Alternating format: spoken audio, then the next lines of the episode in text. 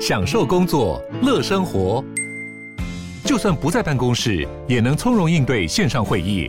HP Dragonfly 透过专业的 HP Presence 设计，内建降噪及会议快速键，搭配清晰的 Bang & Olufsen 音效，增强音讯及视讯功能。HP Dragonfly 顶级商务笔电，采用 Windows 11专业版，让您在会议中享有最佳的视觉和听觉品质。中华民国一百一十二年十一月九号星期四，我们刚才听的是黄美珍唱的《Unleash Your Light》。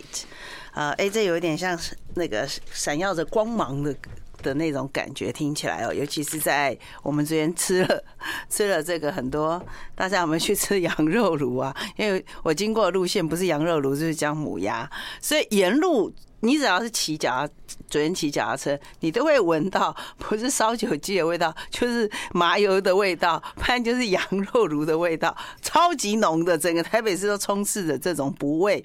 好，大家一定要知道，不管你吃什么补品，里面如果含酒的话，就是喝酒不开车，开车不喝酒哦。我们今天的。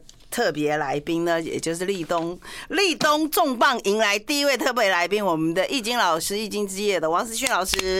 大家好，好，我们有直播。老师，老师，老师，你先跟我们讲你的大惊奇之路啊！但是在惊惊奇之前，我们还是要做好抗寒的准备。当然还没有那么冷啦，但是像中国大陆的东北啊，都已经苦中作乐、雪中作乐了。所以呢，我们一定要在还还。还没有那么寒冬来之前，我们一定要准备好万全的准备。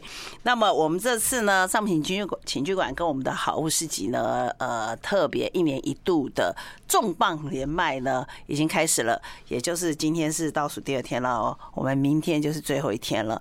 所以请大家把握机会。如果呢，想要知道我们这一次的上品情趣情趣床垫馆呢，它卖的这个含有 C。B D 石墨烯好棉被是什么样的什么样的感觉呢？可以打，可以上我们的好物市集了解一下啊、哦，它怎么样过一个很暖的暖冬，然后顺便有个很好的好觉。尤其是老师，你刚才竟然说你昨天睡了一个非常好的，你也有盖 C B D 的石墨烯好棉被吗？这个我们节气啊，这个过节气的时候啊，与其说你去吃什么麻油鸡还是姜母鸭补冬，嗯，倒不如你就好好睡。你睡得很熟，睡得很深，这是最补的。真的吗？那那我们昨天失眠的人，昨天失眠就我跟你讲，除了他要买一个好棉被之外，你如果是节气点，你在节气点没睡好，你失眠一天呢、啊，相当于平常失眠三天。哇，一打三了。那。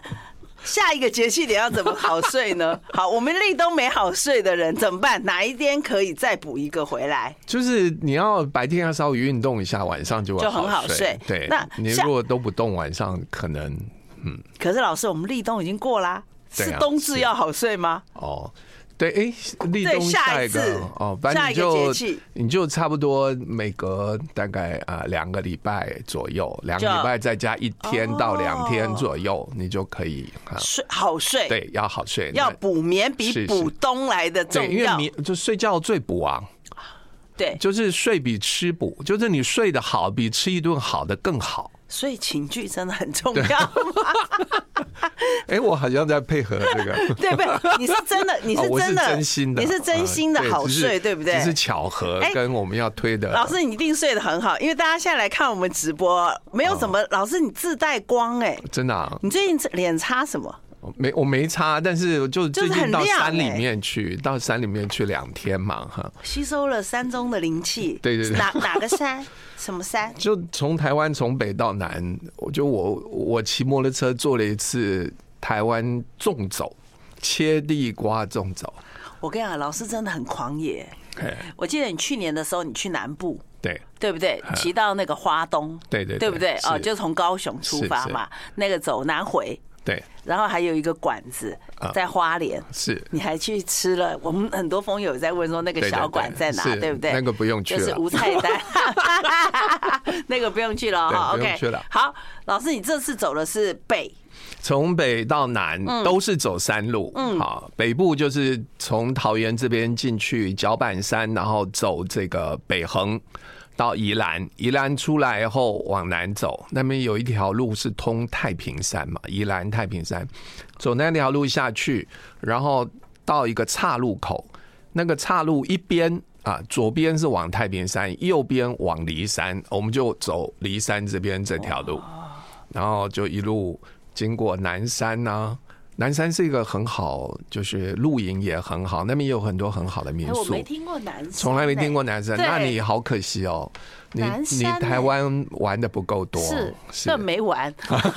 听你这样子，老师你很狂野。那沿路哦，很多高冷蔬菜，那边非常好。那老师你这样子骑，对不对？你是有策划还是因为这个路线？这个路线其实应该知道的人很多，你只要。你只要在 YouTube 上随便打一个台湾纵走，嗯，重骑啦，摩托车，或者你打摩托车台湾纵走，或者你简单就打切地瓜，嚯，那很多人走这条路线。那你们是团队，呃，车队，就我，然后再两三个同学，然后两辆摩托车，呃，一呃一辆这个汽车当保姆车，这样子。就是。一个小一个小的队伍，对，那那这样子的话，你的车子是要什么样？是那种山道猴猴子吗？呃，你如果是骑摩托车，因为这一趟你要翻过台湾最高的那个公路，可以到的最高点就是五岭哈，就是你到离山之后翻过合欢山，最高点是五岭嘛哈，五岭那边的标高是三千两百七十公尺。呃，这一路你的摩托车通常性能会稍微降低百分之十到百分之二十，所以要能够爬坡的，不能够小于一二五，你小于一二五就有可能爬不上去。那你是骑什么车？这个不好讲嘛，讲了不就你就不要讲品牌的，啊，对对，但是这是你自己就是平常就有，就我就骑一二五的摩托车嘛，刚好一二五吗？对，一二五，一般是一二四啦，但是他们那个宣传都说是一二五。那你如果要载人，一二五也不够哦。你如果要载人，你摩托车可能要到一五零，甚至你要更有，现在有那种一五八的啊，甚至更高的。你如果载人，通常一二五就是自己骑刚刚好，你可以骑上去。第二个就是一二五，你也不能太老。我建议就是你如果是五六年以内的摩托车，大概没问题；超过五六年以上，可能也会有一点状况。那你平常会练，就是说像你这样子计划这种两天一夜吗？对，两天两天一夜。那你们中你们大概要行前要准备，有没有说什么练习？骑哪里骑哪里？还是一骑就骑到？切地瓜呢？因为我每我每一年大概都会至少有一次长途的摩托车之旅，就都是那种台北到高雄那一种的，所以我就还好，我没有特别做练习。当然你要做练习，就是你的体能啊，你的体能要练习，你这需要体能，需要哦，需要很强的体能。是啊，嗯，你的肾上腺要分泌足够多的。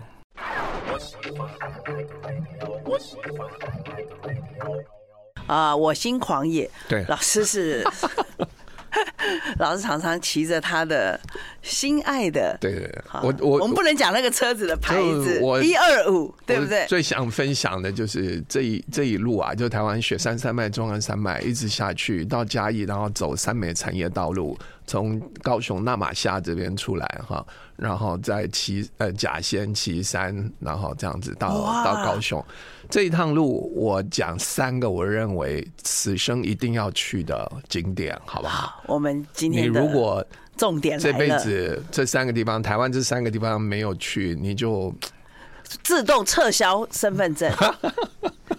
你如果这三个都没有去，不单单撤销身份证，我觉得就是你不配当台湾枉 枉费你当身在宝岛，就是这辈子就可惜了。嗯嗯嗯，好，来，第一个，第一个，第二，你要从第三开始讲啊。我我先讲一个，就是其实从我们北横的这个八陵到明池这段，其实非常漂亮，但可惜它就是去年十月吧，那个风那个下大雨，然后我探方好几个地方。呃，比较大的地方至少摊了三个地方，所以去年十一月大家。记忆犹新，就是明池山庄那里那些游客都被困在里面出不来嘛？对，是不是？大家应该记忆犹新，就是困了好几天。是我们也有同学困在里面。对，可能然后呢，很感谢那个民宿主人把所有能吃的都拿出来，免费给大家吃，所以非常好。然后，但现在就是因为摊贩关系，所以它有一些路段是间歇性开放，就它不是随时开放。那因为他们正在施工，还在抢救当中。你说这一段叫八陵明池，对不对？是从到他们那个地名叫大曼的，哈，大曼曼是曼谷的曼，叫大曼，没听过，没听过哈，感觉不是台湾呢。然后那个就没隔两个小时通车十五分钟，因为他平他还要继续施工，你看都施工一年了还没有修好，两个小时才放行十五分钟，那有时候你一错过不就要等？是，那还好他都是就是八点、十点、十二点，就是那个你就配合他的时间就好了哈。然后这一段其实很好看，但是因为山崩，所以我们就不提它，我就另外再选三个地方。第一个我认为就是一定要去的就是武岭。武岭非常好，非常非常好，而且武岭最美的一段呢、啊，我认为是从五岭到清境农场这边，或者说再远一点，从五岭到雾社这一段，非常非常美。我们都是到清境就回家了，对对对，看完剪羊毛就走了，一定要上我，没有上到五岭，你到五岭要就是要眺望那个奇来山，眺望就是我、哦、那边是最高点，就是四面看过去就觉得觉得好像。你就跟神一样，神仙老师，你那个叫仙境，对对，真是仙境，仙境，整个心胸都开了。你有什么烦恼到上面去，那个烦恼就除以五，除以十，就可能很快就可以消失。老师，那你有在那个最高点卜一卦吗？没有啦，就在最高点，就是我就看那个景，就是我我是下午去，我我认为那个那那个景色下午比上午好。下午那个阳光照在一整片绵延好几公里的草地上，哦，那个草地都闪闪发光。就真是黄金海，真是天堂，真是天堂，非常好。在那样的地方，老师，你那个高度对不对？有三千公尺，三千多，三千两百七十公尺。你骑车的装备穿的哦，这个要非常小心，因为从平地到三千多公尺啊，这个温差可能就是八度到十度。是，所以你想想看，八度到十度，再加上那个风，你骑摩托车有风，所以那个体感温度可能是下降十度到十二度。哇。装备哦，装备不，所以我都是那个叫做呃一层又一层，嗯，反正就到一个高度就加一层，然后下下一个高度就就拖就拖一层。可是老师，你到五岭的那一段，呃，摩托车可以过，但是你的保姆车也可以过吗？保姆车在那个地方很难找到停车位，是，所以保姆车上两个人，就一个人先下来，另外一个人在车上，然后他们再换。他们要用交叉呃那个交换的方式，他不能停的，因为他。一般来说，那个你只要是假日啊，五岭旁边的汽车停车位大概都是全满的，所以摩摩托车还有可以停，但是汽车恐怕很难停，你就变成是。呃，如果两个人在车上，大家轮流一下。骑车的人多吗？像你这样子喜欢？哎，其实还不少，应该爱好不少。骑重机的也很多，然后骑脚踏车的也有，骑脚踏车也很多。因为重机最近会把他们的销售重点还有豪车都放到台湾来了。哦，是啊，好，就是我们不知道为什么那么有钱。不过从某一个角度来说，我认为这个。哎，骑比较弯弯曲曲多的，比如说像我们后面骑阿里山这边，或者是三美产业道路这边，弯弯曲曲的情况比较多。我觉得重机可能比较不那么合适，因为重重重机它很大，就是轴距很长，它转个弯哈，其实是比较费力。哇，那老师这样子是，所以你反而一般一百二比较好，一百二十五或者一百五的其实很灵活。哦，那这个是第一个，你刚才讲的五岭是第二个。日月潭，我觉得非常好。日月潭就好到，但是日月潭的好啊，你一定要早起。嗯，日月潭的好，我认为大概是早上五点半到七点半的时候。你如果到日月潭去玩，然后你睡到早上八点以后，你等于没去啊，等于没去。有这么严重？有这么严重？你知道吗？你如果是八点九点才起床，你等于没去。可是我们差不多你跟你去我们内湖看那个大湖就可以了。对。可是看，如果远去的话，其实日月潭你常常感觉到它有那个山，那个山岚。是是，而且早上我建议你，就是无论是骑脚踏车、骑摩托车或者散步，你在日月潭的西岸这边散步，然后东东岸山的后面那个就是太阳会慢慢起来。就那个山色啊，山的颜色、水的颜色，在太阳起来过程当中，每隔两三分钟就颜色就变换一次，每隔两三分钟颜色变换一次。老师，你说要五点多对不对？五点半到七点半。然后站在西岸，完全正确。西岸哦，西岸那带着指南针去。I like 啊，就是说，如果我们今天一定要听一个一集的话，这集一定要听。今天的我们今天。立冬后的重磅，王思训老师。好，好，老师今天其实是一间之夜，但是我觉得更值得分享的是，第一个刚才讲说我们一定要去的是五岭嘛，对不对？武岭。第二个就是日月潭，日月潭，而且日月潭一定要早上啊，你不要太晚起床，五点半到七点半，而且要在湖边。在湖边，在西岸这边，你无论是骑脚踏车、散步、慢跑，都是非常好欣赏那个日出。如果实在不知道，现在我刚才有直接问了，就是我的问题也是很多人的问题，就是水色码头。对对对，对，因为日潭都码头，那个地方水色那种早上啊，漂亮到我都快忍不住想要跳到湖里面去。真的就是就是这样。啊，有横渡日月潭吗？就想要跟整个日月潭融合为一体的。可是最近他说那个虎鱼啊，鱼虎还是虎鱼？哦，虎鱼又大量繁殖。哦，是哦，那，要小心哦，赶快想出一种它会咬你的脚皮哦。据说虎鱼的幼崽哦，小虎鱼也比一般的鱼大很多倍，真的，它生下来就是巨婴。哦，是是，它是巨婴，所以好，老师带过来日月潭。第三个，第三个，我认为是从东浦温泉到塔塔家啊，东浦温泉呢？你有听过？我知道东浦温泉，因为我最近很想订一个民宿，非常有名的东浦温泉，有个禅开头的，对对对，好禅禅开头那个，他每年只开放两次订房，嗯嗯，然后都是用抢的，是。就是抢周末啦，平日没有那么不好抢，就是东浦。东浦温泉水质非常好，这个我就不必介绍了。那很多人对温泉。比我了解很多。我还讲就是东部温泉到塔塔家这一段路，真是啊绝美。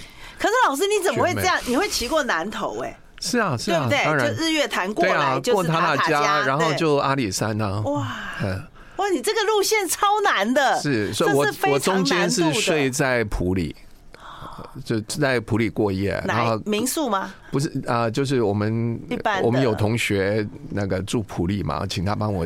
订个订个房间，然后我们就晚上住普里，早上五点就往日月潭那边去，所以就是看到日月潭最漂亮的地方。嗯，那日月潭到塔塔家对不对？这个路线，日月潭就是先到东埔温泉，然后东埔温泉开始爬山，那比较陡的山到塔塔家，这个奇山异景真是非常，都是在这里，对，非常塔塔加。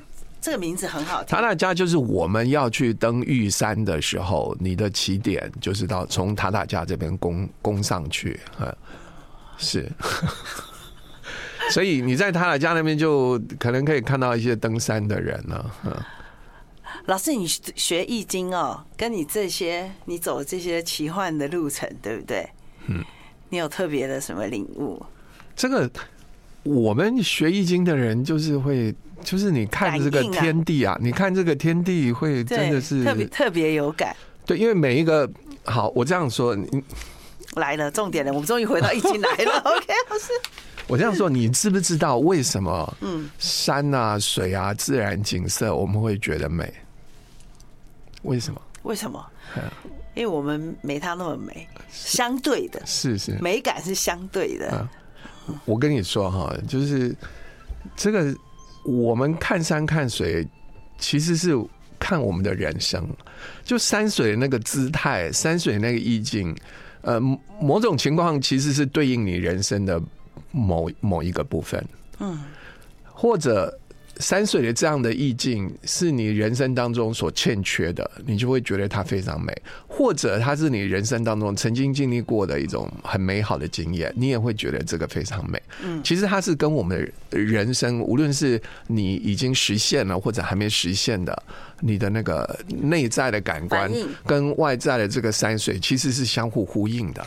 所以你的心境跟你看到的山境是跟环境，所以我你如果常常去接触山水的话，你会更认识自己，你会更认识自己。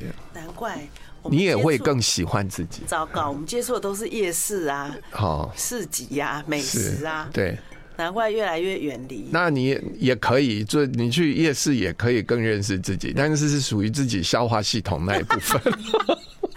而不是味道，对，而不是精神的部分。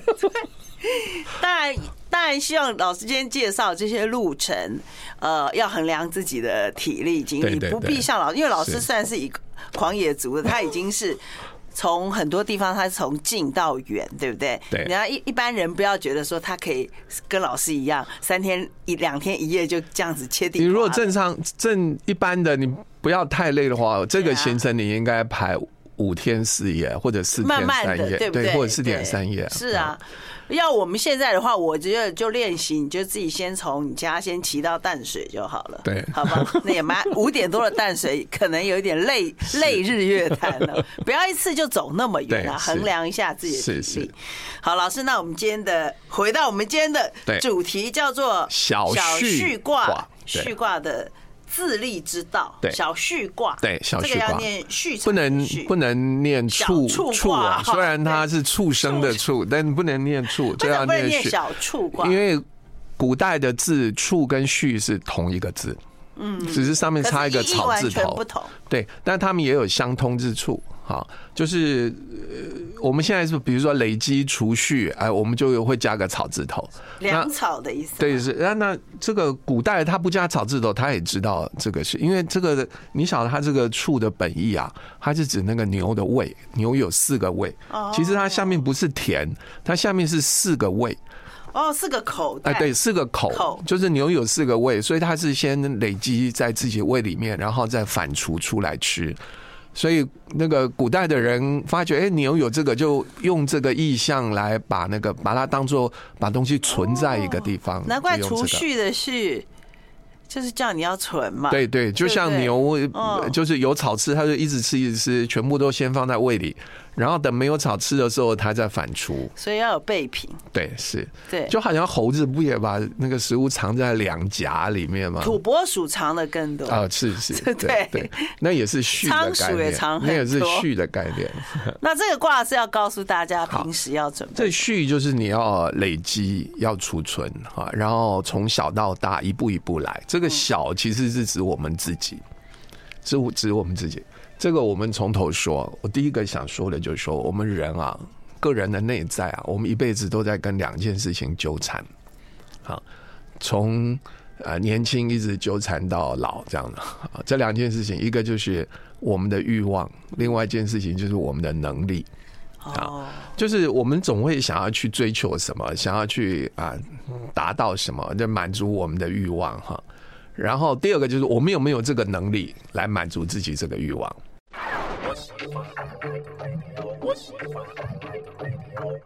好，如果我们今天要认识一个人的话，那个人就是我们今天特别来宾王思训老师。好，这个讲到小旭卦，好，就是你必须人的欲望跟能力。对，我们就引用这个我们姜太一句名言，就是人永远是欲望无穷，能力有限。欲望无穷，能力有限，真的，这怎么怎么怎么挣扎呢？而是你根本就摆错了嘛。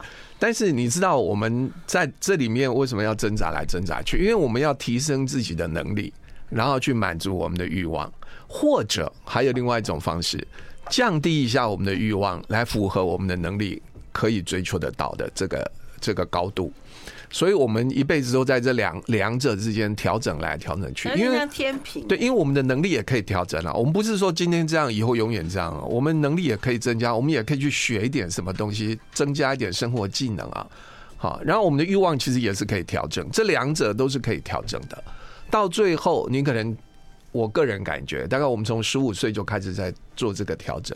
大概经过十年到二十年的时间，你会得到一个比较平衡的结果。那你也会认识到你真正的自己是什么样子。可是会不会到那个时候的时候，你你最适合储蓄的时候，储蓄你的蓄积蓄你能力的时候，你觉悟的太晚。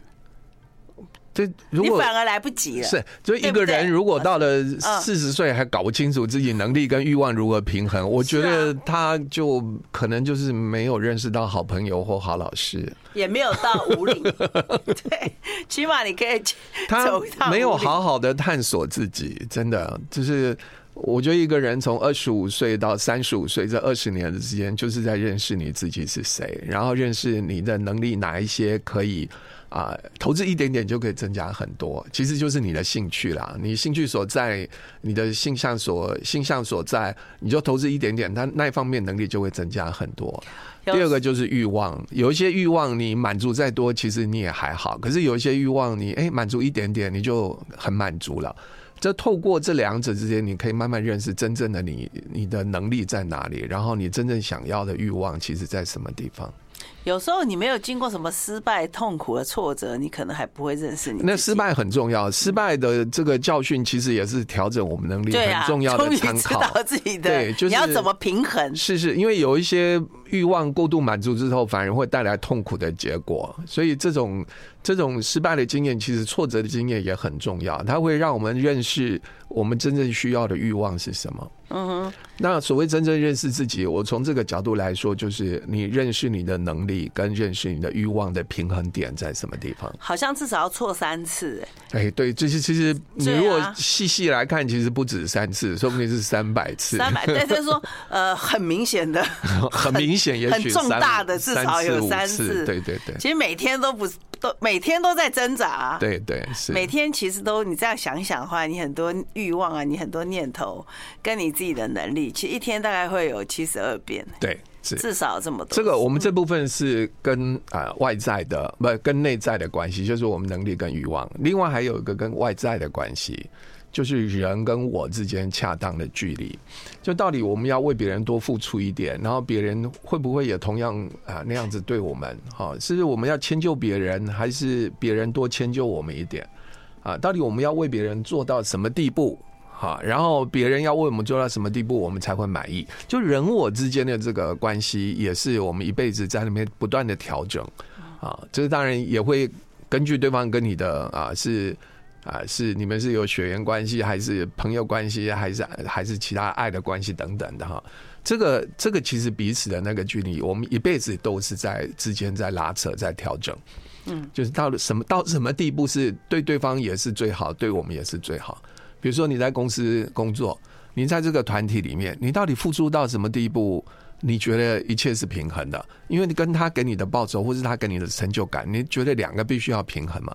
你如果过度付出，然后发觉公司好像也不是很器重你，然后好像你得到的报酬也没有得到，也没有得到该有的报酬，你就会很失望，所以你就会调整那个跟公司之间的那个关系。所以这是外在的关系，我们一辈子也都在调整这个人跟人之间，或者人跟团体之间的外在的关系，然后。从这两个内在关系跟外在关系，我们就开始来讲什么是小虚卦。小虚卦就是找到真正的自己，就是找到那个平衡点。可可是有很多人找到平衡点的时候，有时候为时已晚哦。你是说到七十岁才找到那个平衡点？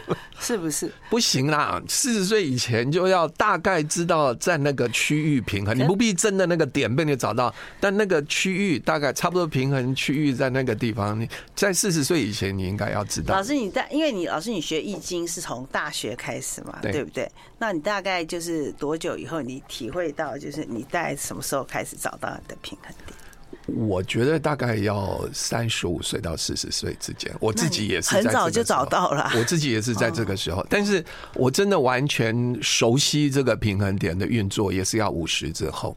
哦，所以现在三十几岁听到，算是他很有福报，听到这一集。对啊，那五十岁听到也刚刚好。对，赶快找，对，赶快听我们小旭卦。可是这个很难很难，有人现在他在拼的时候，因为大家都会一般世俗，你看你只要看一些什么成功学啊、激励学啊，然后大师啊，然后告诉你说，你就是要在五岁，你就是要往冲冲冲。我跟你讲，你比如说那个成功学啊，对，成功学，你就发觉。他其实跟我讲这个不太一样。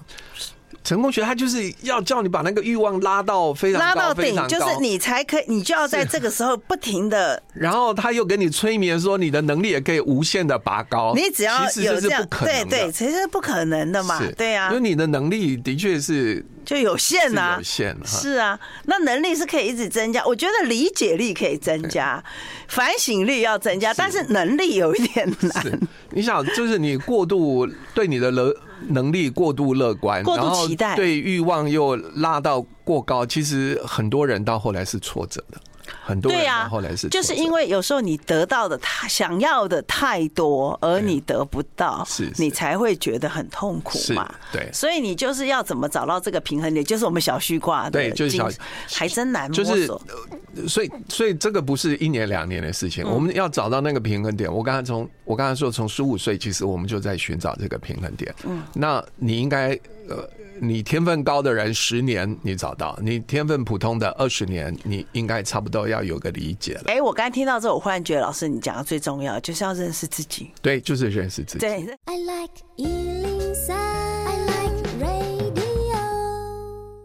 好，我们今天特别来宾是王思训老师。现在今天很重要一点就是要找回找到自己。对，其实那个平衡点就是你要怎么认清嘛。我说那个平衡点才是我们人生真正的开始。嗯，我们找到人生那个平衡点，真正的开始的那一点，我们人生才开始会把力气用在对的地方。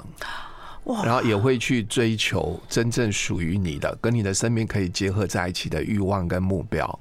白费力气，这个真的是很糟的一件事情。对，所以就是这个时间点应该在我们的三十五岁到四十岁之间。所以来不及了，过了。有一句老话，下一个有一句老 有一句老话，说人生七十才开始。其实这个是太鼓励人了哈。就我们呃比较真实一点说，人生应该是比如说四十才开始，因为。人到三十五到四十这个时候，是你可以，你有能力真正认识你是谁，真正认识你的欲望跟你的能力的平衡点在哪里。嗯，这个时候你就不会去追求无谓跟你无关的东西，跟你生命累积，在你生命当中不会产生累积的东西，那个你就不会再花太多精力、太多时间去追求那个。啊你也不会花太多时间去学那些你以为会给你带来很多好处，但其实跟你缘分也没那么深的东西。哦，老师，这个跟你缘分没那么深的东西，对不对？讲的就又不免俗了。对，因为有很多人，我觉得物质的还蛮好分的，就是物质的欲望。可是老师，你那个欲的前面有一个情，对不对？但是没有讲到这个部分。就是有很多人会觉得他的，因为不管你是对事情还是什么，我觉得人最最比较不能拔出来的，其实是执着情感的。我觉得就是你到三十五岁或四十岁的时候，你就会慢慢理解，就人跟人相处啊，就是与其找一个，就是说你觉得啊、非常啊、美丽的人。非非常帅的人，其实真的是不如找一个跟你有话聊，随时都有话聊的。我觉得跟 跟偶那找那么帅，或者是找很美的，我觉得那个是偶像感哦，是那个压力很大哎哦。我觉得还是要 relax，对对，就是你跟你跟他在一起很自在的人，是是，这个就够了。大家可能不太知道自在感是什么，自在感就是那个平衡点。又来，就是那个，又回到了，对，那个平衡点就是小序卦。你人生找到这一点，你人生就幸福，基本幸福。我不敢说一百分，但是你人生找到你那个平衡点，基本七十五分以上，你不会不退转哦，不会低于七十五分哦，不退转，以七十五分为你的起点，你慢慢往往一百分走。所以老师，你知道吗？在找到平衡点之后，你丢掉很多东西。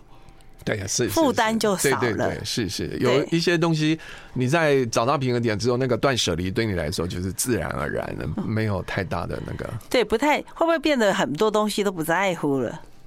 就看你平衡点在哪里。老师，你有曾经最想追求什么？突然间就觉得说，哎，我跟你讲，我我这个我现在这个年纪，我愿意讲，我曾经想当一个大学教授。现在就是啊，不是，但我后来还好，我醒悟了。哦，曾经想当大学教授，所以我就去念研究所啊，甚至我想念博士班，但后来，哎呦，就就赶快收回来。不会啊，老师，你现在是社会大学啊，也是一个社会大学的，是 那个，我就觉得大教授妄想妄念。哎，可是像你这样子，像老师，你你也当自己有主持节目，对不对？也有讲那个呃，我们的呃。有声书嘛？对，然后自己有节目，那你这样子难道不就是另外一种教授吗？对我，但是这个我觉得比较类似那个私塾，就古代的私塾，它不是这种现在官方的那种大学。嗯，这因为这个大学教授，我觉得，我觉得它里面就至少我当时在我这个目标，我觉得里面有很多虚荣的成分在里面。不会啊，老师，你现在教的有点类似陈军馆呢。陈军馆的话都是精英，没有超过一百个。是，就我只是从前是向往那个，就是说一个大学教授那个受人尊重哈的那种状况。但是我后来发觉那个是假的，就我们还是要做自己真的内心有动力想做的事情，而不是去追求别人对你的尊重、别人对你的看法。那真的是不行。那个三十五岁以前你有抱那个想法还可以，四十岁以后你还有这个想法就太太不成熟了。所以有些人讲说，呃。坊间啦，或者你常常看一些怎么怎么样，人家怎么成功，怎么激励，然后去开很多会，然后上很多课。是有时候是加分，对，还是扣分？是自己要衡量一下。对你，你一定要做事情，一定要有内在动力。你有内在动力的事情，你就会就是属于你那个生命想追求的东西啊。在那个部分，你满足一点点，你就会很高兴。好，那你如果是追求到别人对你的羡慕，别人对你的那个，你即使追求到很多，你还是会觉得好像这是不是这真的是我想要的吗？你还是会有那个怀疑。还好，老师，你今天在，因为我们听的人差不多也就是二十五岁到五十五岁之间，是是，所以说他们他们今天听到了，非常幸运，非常幸运。所以我们今天先不要接 call in 好不好？好，就让老师继续讲完。好好好，那我就再讲一下，我们在。呃，就是小区卦还有另外一个很重要的事情，就是说我们要做事情的时候啊，我们要站在一个自己最稳定的起点上哈。那个起点是什么？小区卦说，你靠自己就能够做的事，就是我们最好的起点。嗯，你不要说啊，别人要怎么配合我哦，那个谁要怎么帮你，那这个事情你才会做得好，这个都是多想的。我们。我们做事情，无论你在公司做事或者怎么，就是你的最好的起点啊，你最好的基础就是你不你不必靠任何人，你就靠你自己的努力，你就可以完成的事情，那个就是你最好的起点。好，那现在你就是问自己说，那个你靠自己就能够完成的那个事情，是不是你喜欢做的事情？哦，那会会不会很多年轻人会觉得，他们现在可能还很忙了哦，他可能会觉得他他没办法。因为那个环境，他没有办法用他一己之力做自己喜欢的事情，他可能做的不是自己喜欢做的事情，而必须做，那这会白费力气吗？是，那生活所需啊。因为我就我我刚刚讲，我们这个可以花十年到二十年的时间去感受、体会跟慢慢来。所以你不必一开始说啊，做一个礼拜你就说这个不是我喜欢做的事情，我是在委屈自己，然后你就不要。其实你不必那么快。但你多久？你多久可以感觉到这是不是你喜欢做的事情？嗯哼，三个月，三个月，你大概三个月，你就可以知道你能不能在这件事情里面学到东西。哎，老师，我举一个例，我我我想请问一个问题啦。我有个朋友，对不对？他是台大的毕业的，然后也到英国拿到财经的硕士，然后后来都到一些大药厂，还有当一些财。很高的职位，是。很年轻哦，他就决定不做了。然后他做，他也没有闲，他闲着以后，大家很多人闲着以后，他就开始追寻自己，是是。追寻自我，然后就开始可能去旅游啊，是。啊，然后做自己想做的兴趣啊，学社交舞啊什么。是。后来他决定，他想要找到他自己最爱做的工作，你知道吗？老师，他现在是在便利商店。啊。自己开便利商店没有？不是他当他在便利商店当当那个就是职员，就是就是就是收银。真的吗？他觉得非常快乐哦。所以老师，所以其实有时候他年轻时你觉得你喜欢的欲望跟动力，反而到最后他觉得他做那份工作非常快乐啊。这个是真好。这个算找到自己吗？是，这个是一个，你也不能说是因为我那个呃，就是减少了压力，就是找到自己。其实也不是，是他也要看你是不是有内在成长。哦哈，就这个工作你觉得快乐，但他也必须同时给你带来内在成长。不能带来内在成长的快乐，其实你要稍微怀疑一下他的深度不够。那可能只是打发时间吗？